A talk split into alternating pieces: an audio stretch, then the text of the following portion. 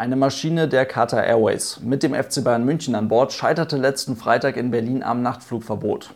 Wurde auf einmal eine ziemlich große Meldung mit sehr viel Diskussionspotenzial, obwohl es doch eigentlich gar nicht so wahnsinnig viel zu diskutieren gibt. Oder wir schauen uns das Ganze mal ein bisschen genauer an und damit viel Spaß. Und damit hallo und ganz herzlich willkommen. Ich hoffe, es geht euch gut. Ich habe das ehrlich gesagt gar nicht so mitgekriegt. Habe es irgendwann am Wochenende mal nebenbei irgendwo gelesen, dass sich da ein, zwei Leute wohl ein bisschen lauter über das Nachtflugverbot in Berlin aufgeregt haben, weil da ein, warum auch immer, wichtiger Flug nicht mehr rausgekommen war.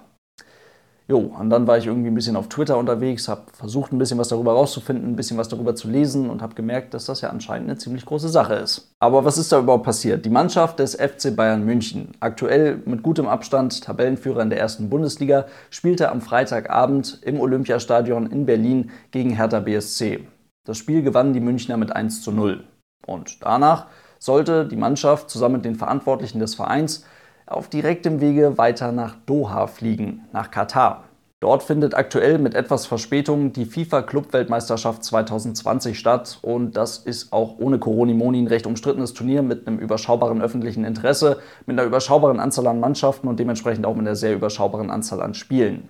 Der FC Bayern München steigt heute Abend in das Turnier mit ein und zwar direkt im Halbfinale gegen Al-Achli aus Kairo. Der Gewinner des heutigen Spiels spielt dann wiederum im Finale gegen UANL Tigres aus Mexiko. Und bereits im Jahr 2013 hatte der FC Bayern München das seit 2005 jährlich ausgetragene Turnier einmal gewonnen. Und das ist laut Aussage des Trainers Hansi Flick auch für dieses Jahr wieder der Plan. Es herrscht also gerade etwas Termindruck und Berlin, das Spiel gegen Hertha BSC war so ein bisschen Zwischenstation und dann vom neuen Berliner Flughafen direkt mit Ärmelsponsor Qatar Airways in einem A350 nach Doha war wohl so zumindest laut Planung die angenehmste und effizienteste Möglichkeit, um möglichst zügig und mit ausreichend Zeit zum Akklimatisieren nach Katar zu kommen.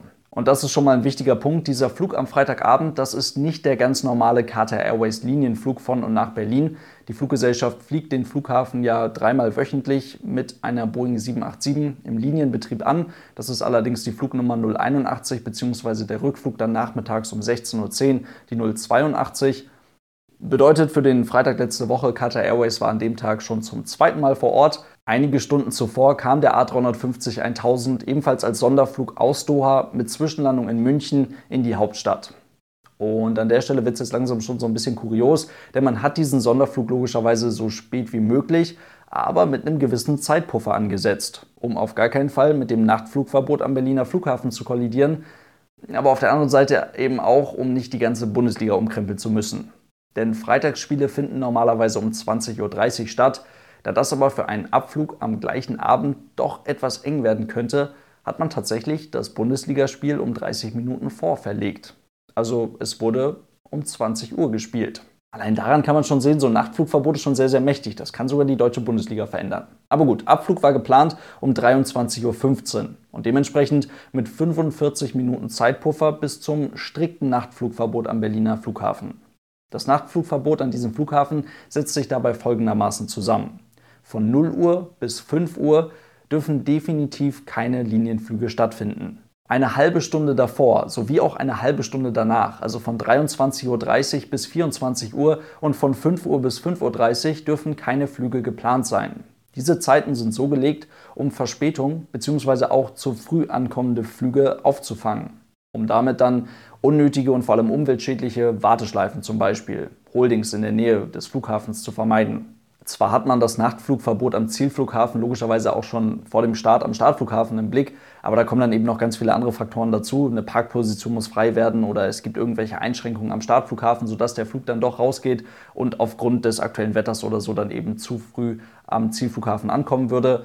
Und es wäre doof, wenn man diesen Zeitpuffer nicht hätte und dann am Flughafen alles schön ruhig ist, weil der noch nicht offen hat.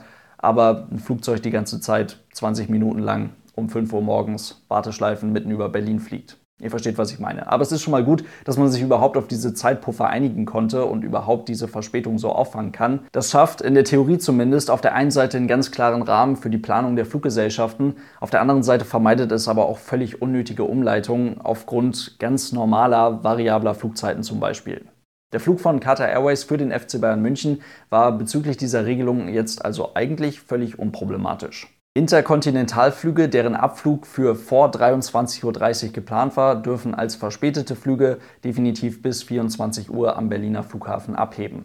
Und laut der Bild-Zeitung war man pünktlich um 22.45 Uhr am Flughafen. Laut Aussage einer Flughafensprecherin war der FC Bayern München pünktlich um 23 Uhr vor Ort. Das kann man einfach mal so stehen lassen.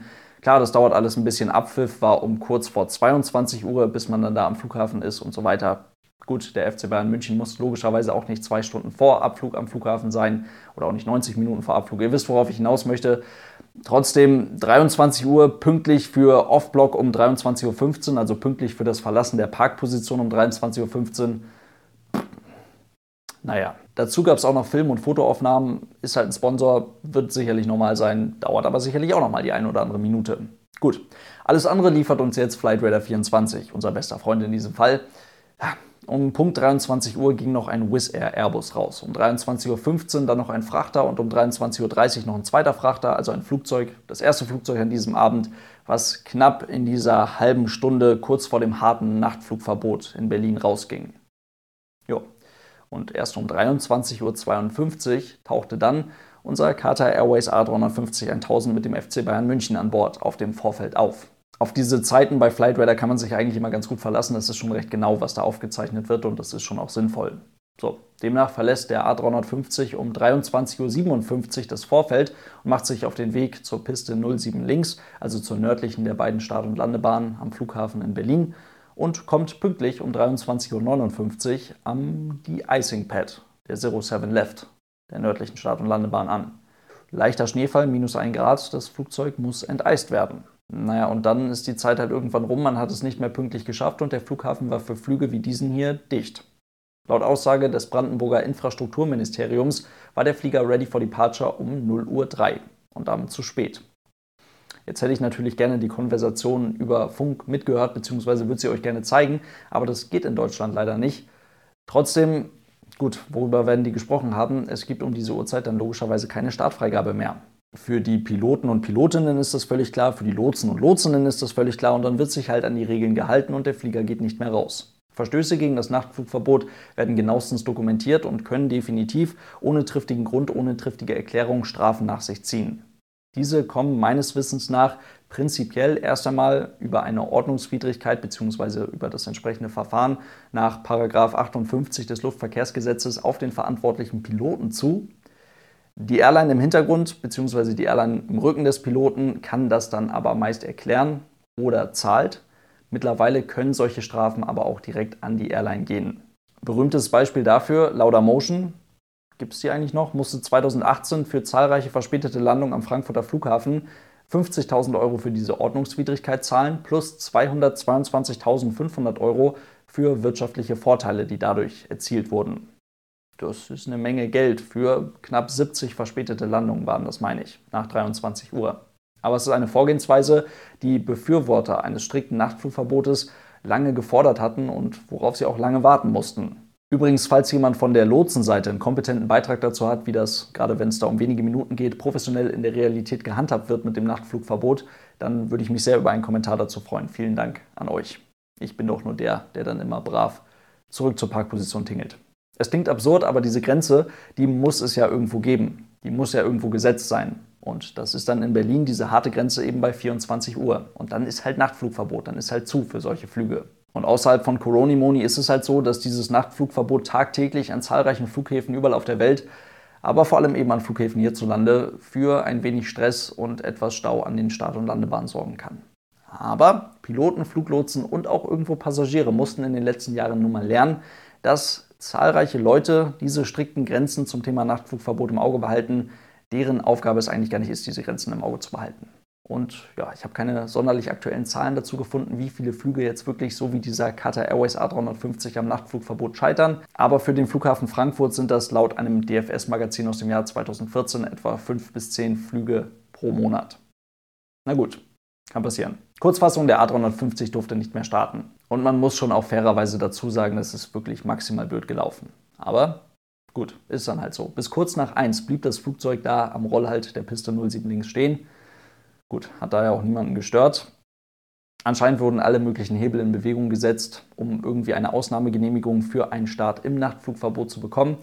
But not in Germany, my friend. Und dann ging es halt zurück zur Parkposition. Laut übereinstimmenden Medienberichten wurde dann mehr oder weniger die ganze Nacht über versucht, das Flugzeug noch irgendwie in die Luft zu bekommen. Dafür blieben anscheinend sogar alle Leute an Bord, was mich ehrlich gesagt auf den ersten Blick etwas gewundert hatte. Aber so wie es aussieht, hat die Mannschaft tatsächlich die Nacht in der Business Class des A350 von Qatar Airways verbracht. Dabei staute sich bei dem einen oder anderen Mitreisenden natürlich etwas Wut auf. Hoeneß und Rummenigge haben sich medienwirksam dazu geäußert. Man fühle sich verarscht. Wie auch immer. Ihr könnt es ja alles dann im Internet lesen, in den Zeitungen lesen. Da hat man eventuell etwas daneben gegriffen. Die Maschine machte sich dann am Samstagmorgen gegen kurz vor 7 Uhr endlich auf den Weg. Es ging dann allerdings nicht nach Doha, sondern erst einmal nach München. Denn die Crew, welche für den eigentlichen Flug nach Doha eingesetzt werden sollte, die war jetzt logischerweise in Anführungszeichen aus der Zeit gefallen. Das bedeutet, man hätte diesen Flug nicht mehr in der regulären Dienstzeit durchführen können. Die Crew musste dementsprechend oder konnte dementsprechend glücklicherweise in München ausgetauscht werden, sodass das Flugzeug dann weiterfliegen konnte nach Doha, wo die Mannschaft dann auch sicher am Nachmittag ankam irgendwo dann doch ein recht amüsantes Thema. Die Diskussion, die dann darüber entbrannt ist, die ist logischerweise nicht um das Thema Nachtflugverbot entbrannt, sondern eher um die Äußerung von Rummenigge und Hoeneß. Schon auch irgendwo zurecht, denn so lautstark Sonderrechte und Sonderwünsche zu fordern in der Zeit, in der eigentlich alle sehr, sehr weit entfernt sind von Sonderwünschen, na gut, das kann dann auch mal nach hinten losgehen. Damit soll es das für heute gewesen sein. Vielen lieben Dank fürs Zuhören. Falls euch der Aero News Germany Podcast gefällt, Schaut auch gerne auf YouTube vorbei. Es gibt auch eine Patreon-Seite zu Aero News Germany. Da könnt ihr den Kanal und auch diesen Podcast unterstützen. Vielen Dank für euren großartigen Support. Lasst es euch gut gehen. Bis zum nächsten Mal und tschüss.